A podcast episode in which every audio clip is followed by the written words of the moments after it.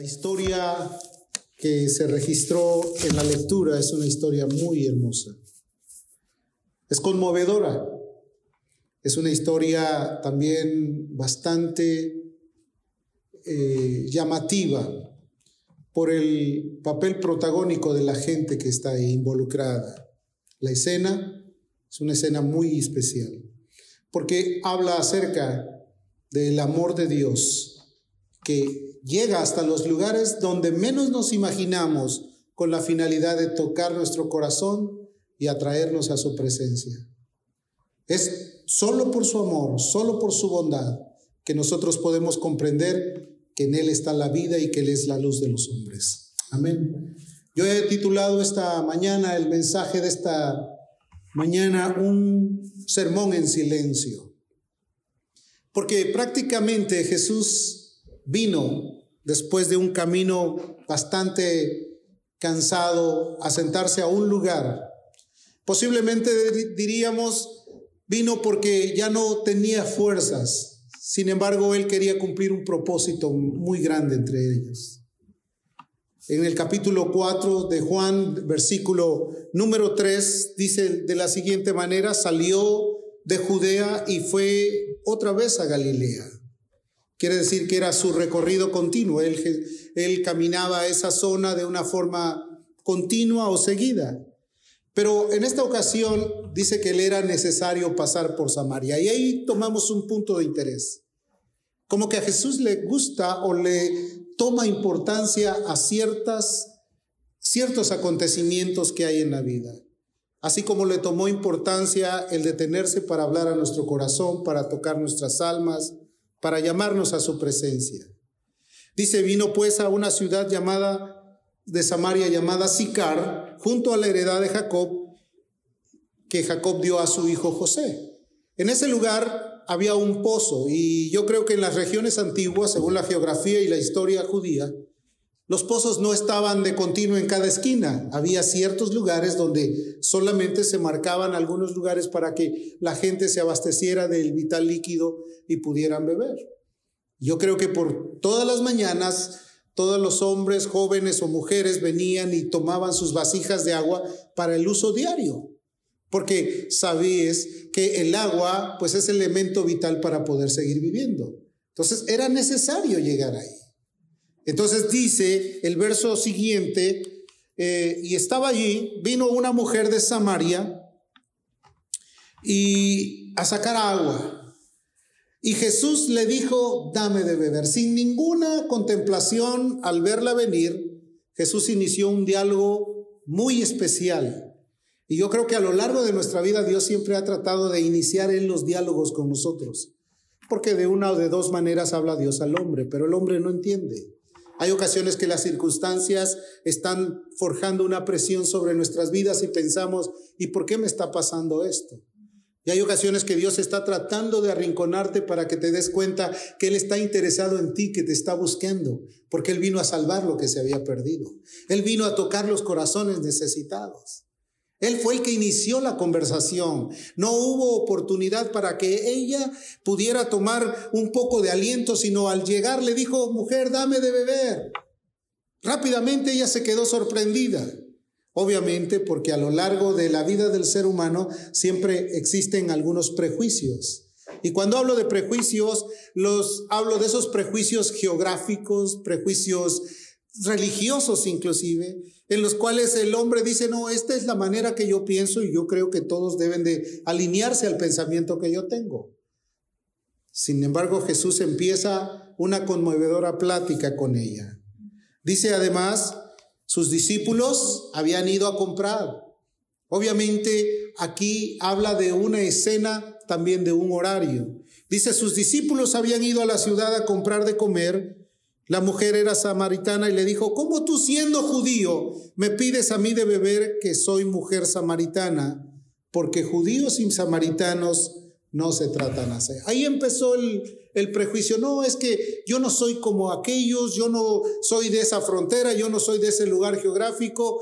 Y ella tenía el concepto de ser de una región donde habitaban los samaritanos, quienes eran gentes que Parte eran judíos, pero parte se habían mezclado con otras eh, culturas y por esa razón los judíos que en su ortodoxia no podían tener un acercamiento claro hacia ella. Entonces, cuando ella se ve interpelada por este hombre, por el mismo Señor, se siente como, como que esta plática no da lugar, esta plática no es la que conviene, esta plática no es muy natural. Porque nosotros estamos acostumbrados a tener nuestro propio grupo, nuestro propio tipo de personas con quien nosotros podemos dirigirnos. Y la verdad es que el mundo es tan inmenso como para poder nosotros aislarnos o segregarnos en un solo grupo. Dios quiere que tengamos una apertura y en esa apertura Dios también quiere tratar con nosotros para enseñarnos lo mejor. Él había caminado una especie de 31 a 32 millas de distancia. Galilea era conocida como la Galilea de los gentiles. Pero aquí podemos ver que a Jesús le movía un interés muy grande y muy profundo. El mismo interés que le mueve hoy para poder explicar esta palabra, porque Dios está interesado en cada uno de nosotros. Yo he dicho en varias ocasiones que no venimos aquí por coincidencia, porque Dios no es Dios de coincidencias, sino de propósitos. Dios tiene un propósito. Y ese propósito es poder llegar a tu a la profundidad de tu alma, de tu corazón y poder sellar su palabra para que tú puedas vivir haciendo su perfecta voluntad. Le era necesario, estaba urgido, como que dentro de la cronología de Dios ya había un espacio específico para poder llegar a donde se encontraba esa mujer. Como cuando llegó contigo, que fue en el momento cuando tú más lo necesitabas.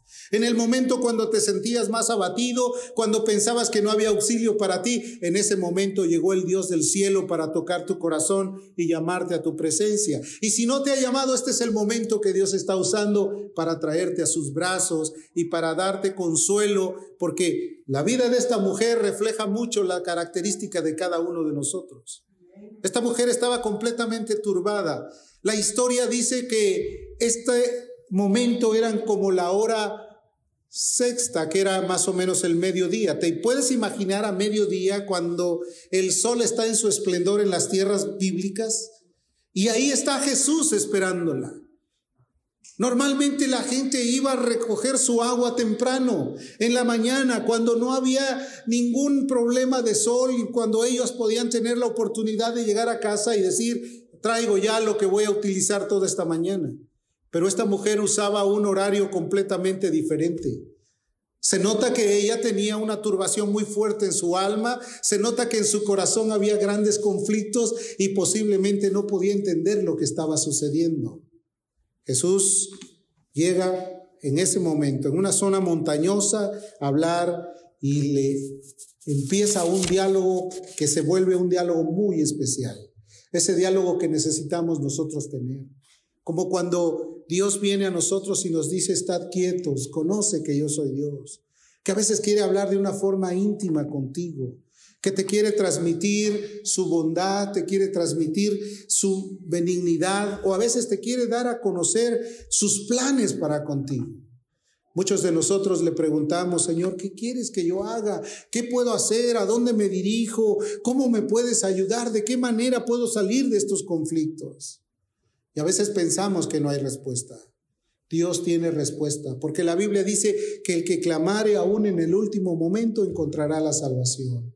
Jesús enseñó que el que pide se le da y al que toca se le abre. Siempre que tengas una necesidad, Dios va a estar dispuesto. Porque el oído no se ha turbado para oír. Está atento a tu clamor, está atento a tu súplica, está atento a tu llamado. Y posiblemente dentro del corazón de esta mujer samaritana había tanta desesperanza y tanta agonía que en su soledad podía estar clamando, ¿qué va a pasar conmigo? Yo no puedo seguir viviendo de esta manera. Tenía grandes conflictos. En primer lugar, era una mujer que había tenido varias relaciones interpersonales quebradas. Porque Jesús más adelante le dice, mujer, llama a tu marido. Y ella dice, yo no tengo marido. Y Jesús le dice, es cierto, porque cinco has tenido y con el que vives tampoco es tu marido. Quiere decir, sus relaciones interpersonales no eran las mejores. Había fracasado en el primero, en el segundo, en el tercero, en el cuarto, el quinto. y obviamente no había paz y tranquilidad en esa vida. Entonces la razón por la que ella llegaba a la hora del mero sol, cuando el sol está en su cenit, era porque ella no quería tener nada que ver o vincularse con toda la gente que le rodea. Porque la gente, cuando conoce la debilidad de alguien, la gente es extremadamente prejuiciosa y te va a ver de mala forma y va a decir, oh, esta persona es así, esta persona tiene estos malos hábitos, va a juzgar tu manera de ser. Pero Jesús no estaba juzgando su manera, Jesús estaba viendo su necesidad, Jesús no estaba tratando de pelear con ella, ni tampoco entrar en un debate religioso, Él estaba buscando que su alma fuera salvada, así como ha buscado la nuestra. Está buscando encontrar en nosotros el meollo o el punto clave para decirnos, yo estoy buscándote a ti. Ahí le habló. Jesús tiene lugares, horarios especiales para tratar con alguien. ¿Te acuerdas lo que pasó con Saqueo? Fue en un momento oportuno, en un horario que él lo había determinado. Y en ese momento, cuando Saqueo, según estaba eh, tratando de pasar desapercibido, se subió al árbol y Jesús le dijo, Saqueo, bájate de ahí porque esta tarde voy a ir a tu casa. Él estaba buscando el momento como lo ha buscado con nosotros. ¿Te has preguntado cuándo llegó ese momento a tu vida? ¿De qué manera pudiste tener ese encuentro, ese acercamiento? ¿De qué manera, de qué manera pudiste haber escuchado con claridad la palabra de amor que vino a transformar tu corazón? ¿O has estado cerrando tu oído? ¿Has estado huyendo de Él? ¿Has estado viendo las necesidades y la armonía que Dios está poniendo alrededor de nosotros y nosotros decimos, no, no puedo y sales por el otro lado? Recuérdate, Dios siempre ha estado buscando al hombre. Y cuando me refiero al hombre, me refiero al género humano. Pero el hombre siempre ha estado viendo de Dios. Y a veces dices, pero es que no sé por qué eh, se me pasó, no tuve tiempo. Y Dios está llamando, insistiendo, yo tengo paz para ti, yo tengo lo que tú necesitas, yo tengo lo que te hace falta, yo tengo lo que realmente anhela tu alma. Porque la Biblia dice que el anhelo ardiente de la creación es la manifestación, es ver la manifestación de los hijos. La creación misma gime y aún está con dolores hasta que Dios se ha formado en el corazón. Dentro de la naturaleza humana hay un clamor intenso por encontrarse con Dios. A pesar de las luchas, a pesar de querer huir, a pesar de querer tirar todos los consejos, Dios tiene un plan específico para cada uno de nosotros y te ha buscado. Y ha forjado, y ha formado, y ha inclusive te ha puesto contra la pared para que te des cuenta que es Él el que te está llamando. Y muchos han salido de ahí pensando, no, no es el momento, otro día, hoy no tengo tiempo, estoy atareado con muchas cosas, tengo compromisos con esta gente, voy a hacer esta otra cosa. Y Dios sigue llamándote porque a Él le urge verte rendido a sus pies. ¿Cuántos dicen amén? Esta mujer tenía grandes conflictos, una vida muy fuerte. ¿Tú recuerdas lo que sucedió en el estanque de Bethesda? Déjame contarte un poco la historia. Para eso vamos a ir a Juan, capítulo 5, versículos 5 al 8. Dice, y había ahí un hombre que hacía 38 años que estaba enfermo. Cuando Jesús le vio acostado y supo que llevaba ya mucho tiempo así, le dijo, ¿quieres ser sano? Señor, le respondió el enfermo, no tengo quien me meta en el estanque cuando se agita el agua. Y entre tanto que yo voy, otro desciende antes que yo. Jesús le dijo, levántate, toma tu lecho y anda. La historia es muy sencilla y muy significativa y creo que tiene que ver mucho con nuestro comportamiento que en ocasiones hemos tenido. Dice la Biblia que este hombre vivía en Jerusalén. Era paralítico por 38 años. Y cada día que había un movimiento de agua, porque según la tradición llegaba un ángel y movía el agua. Y cuando el agua estaba movida, toda la gente que estaba enferma se tiraba al estanque y cuando salía del estanque salían rehabilitados, completamente sanos, completamente libres de su enfermedad. Entonces este hombre, 38 años, había estado esperando el momento y siempre que se movía el agua, alguien venía rápido y le ganaba a él la línea y se metía y él se quedaba solamente esperando. Pero hay ocasiones que esa espera la proponemos nosotros, esa espera la estamos propiciando nosotros, porque Dios dijo, el que a mí viene yo no le echo fuera. A veces estamos promoviendo un espacio de tiempo por alargar el tener que enfrentarnos con Dios cara a cara. No queremos, no, no quiero, este no es el momento. Primero tengo que sacar mis compromisos adelante y entonces queremos dejar todo hasta el final. Y dice la escritura que habían pasado 38 años. Ahora, no era, no era cualquier clase de tiempo, era toda una historia, toda una vida. Y cuando Jesús vino, lo encontró, pero lo encontró acostado. Ni siquiera lo encontró de pie o luchando. Hay ocasiones que a veces piensas que las bendiciones de Dios tienen que venir mientras tú estás en reposo, acostado y durmiendo plácidamente. Hay ocasiones que hay que buscar, hay que echar adelante, hay que esforzarse. No dice la escritura, tú esfuérzate y sé valiente. No dice la escritura que tengas, que el que conoce a Dios se esforzará y llegará y ganará la victoria. Tienes que haber eh, puesto parte de tu vida para poder ver que Dios está haciendo su voluntad en tu alma. No puede ser que dejemos hasta que ahí de una forma mágica, bueno, si Dios me quiere sanar, que me sane aquí mientras estoy acostado, mientras estoy en la hamaca o estoy en la cama. No, Dios quiere ver tu acción, quiere ver tu interés. Quiere ver de qué manera estás buscándole. Tú vienes aquí porque tienes un deseo. El deseo es eh, escuchar la voz de Dios, pero también el saber que Dios tiene buenos propósitos para tu vida. Amén. Entonces Jesús lo vio ahí y, le dijo, pues, ¿quieres ser sano? Dijo, claro. Pero rápidamente empezó a tratar de justificar su causa. Mira, yo he tratado, pero cada vez que quiero, alguien me gana, no puedo llegar. ¿Y cuántas veces has visto esto? En tu vida caminaron juntos con alguien y ves que uno va delante de ti dice, pero ¿por qué él? ¿Y por qué yo no? Porque Él puso actitud, porque Él tuvo la templanza, porque Él quiso obtener lo que valía la pena. Y tú no te puedes comparar con ellos porque prácticamente no has querido echar hacia adelante. Despójate, avienta todo lo que estorba, renuncia a todo aquello que te detiene y corre rápidamente a los brazos de aquel que te espera, amante y que te va a soportar en los momentos de tu necesidad.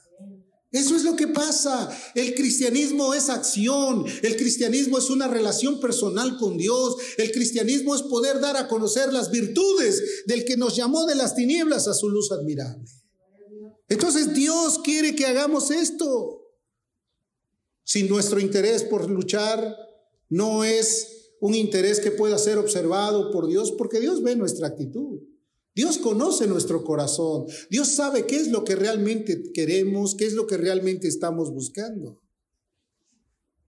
Si volvemos a la historia, Jesús se acerca al pozo de la heredad de Jacob, se sienta ahí cansado por un calor húmedo, en su condición humana, pues deseando tomar un poco de líquido, porque recuerda que Jesús era 100% hombre, pero también 100% Dios. Era el verbo encarnado era el Mesías, era el, Salvador. El horario, un horario sumamente cálido, fuerte. Ahí estaba él esperando y cuando llega esta mujer le dice, dame de beber. Ella empieza a tener una confrontación. ¿Cuántas veces hemos confrontado con Dios? No, eso no, es muy difícil para mí. No puedo. Dame tu corazón. Dame tu vida. No huyas más. Yo quiero tener control sobre ti. ¿Cuántas veces ha generado un diálogo contigo? Cuando estás a solas, cuando nadie te ve y entonces empiezas a meditar en lo que es realmente tu existencia. No lo que dice la gente de ti, de lo que tú realmente conoces.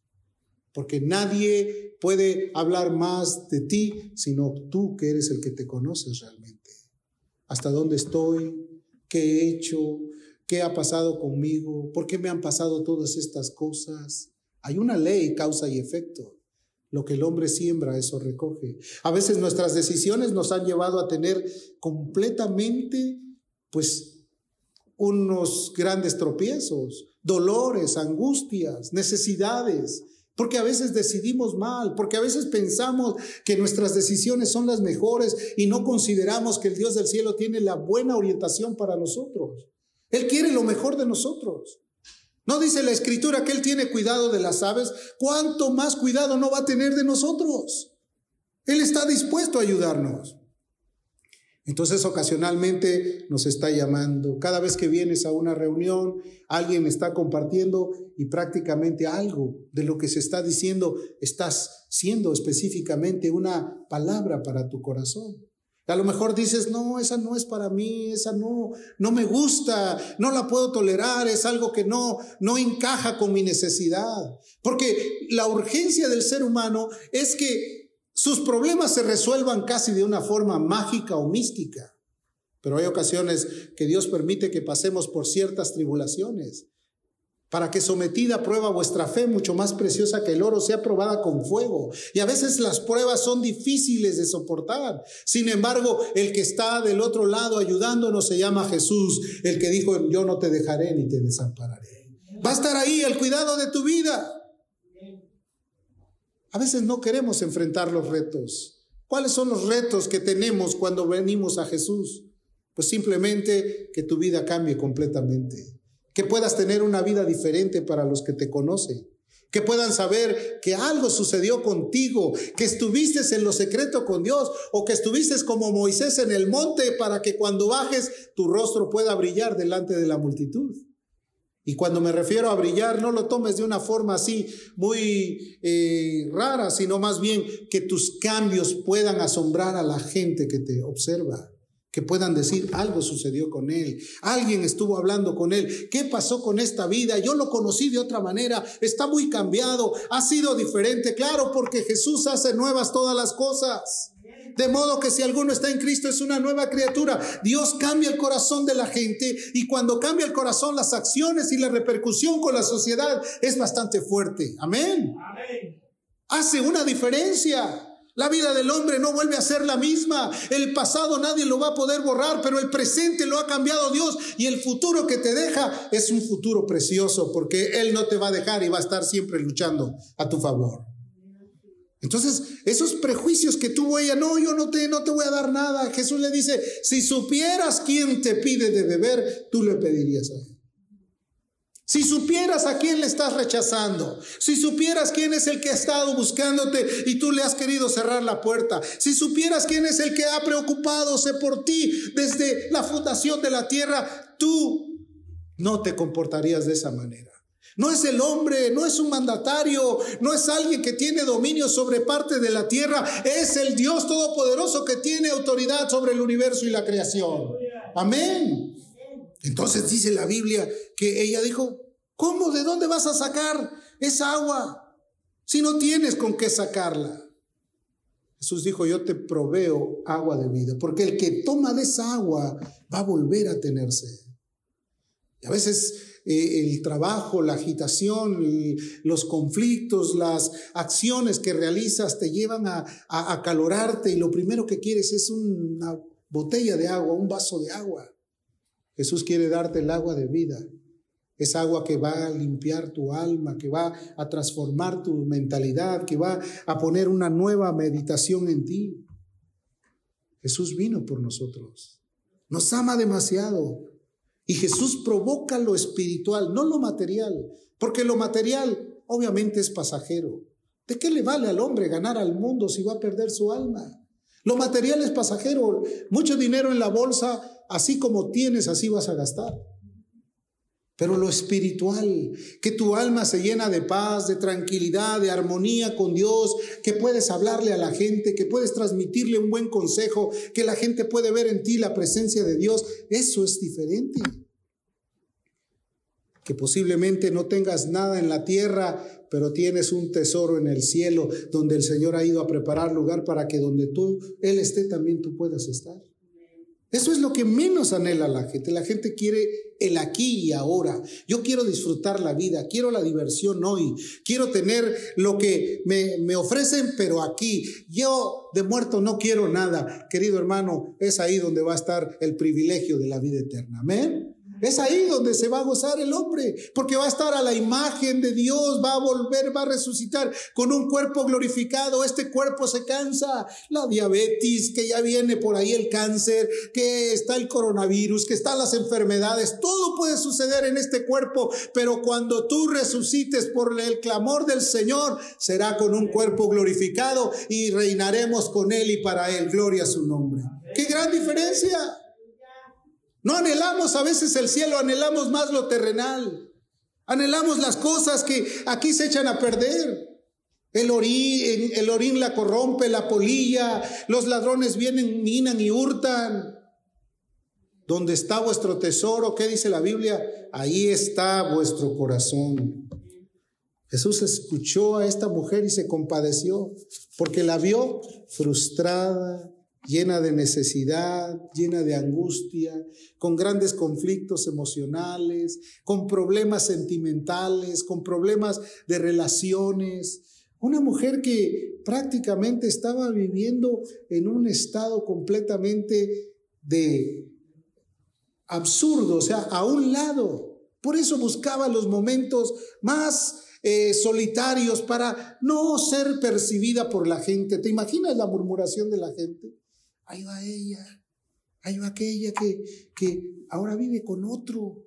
Imagínate los comentarios. La gente no guarda respeto cuando hace comentarios de los demás. La gente no tiene respeto para hablar de aquello. Pero Jesús estaba interesado y dijo, yo por ella vengo. Entonces Jesús le dice, ve y llama a tu marido. La dejó sin argumentos. Porque ella estaba como, no, es que mis, mis, padres dicen que se debe de adorar aquí. Y ya estaba casi dándole una clase de teología a Jesús. Jesús le dice, ve y llama a tu marido. Y ella se quedó sorprendida, desarmada completamente. Ya no tenía nada que decir. Yo no tengo marido. Y entonces Jesús le dice, es cierto, tú no tienes marido. Entonces ella rápidamente dijo, se me hace que tú eres profeta.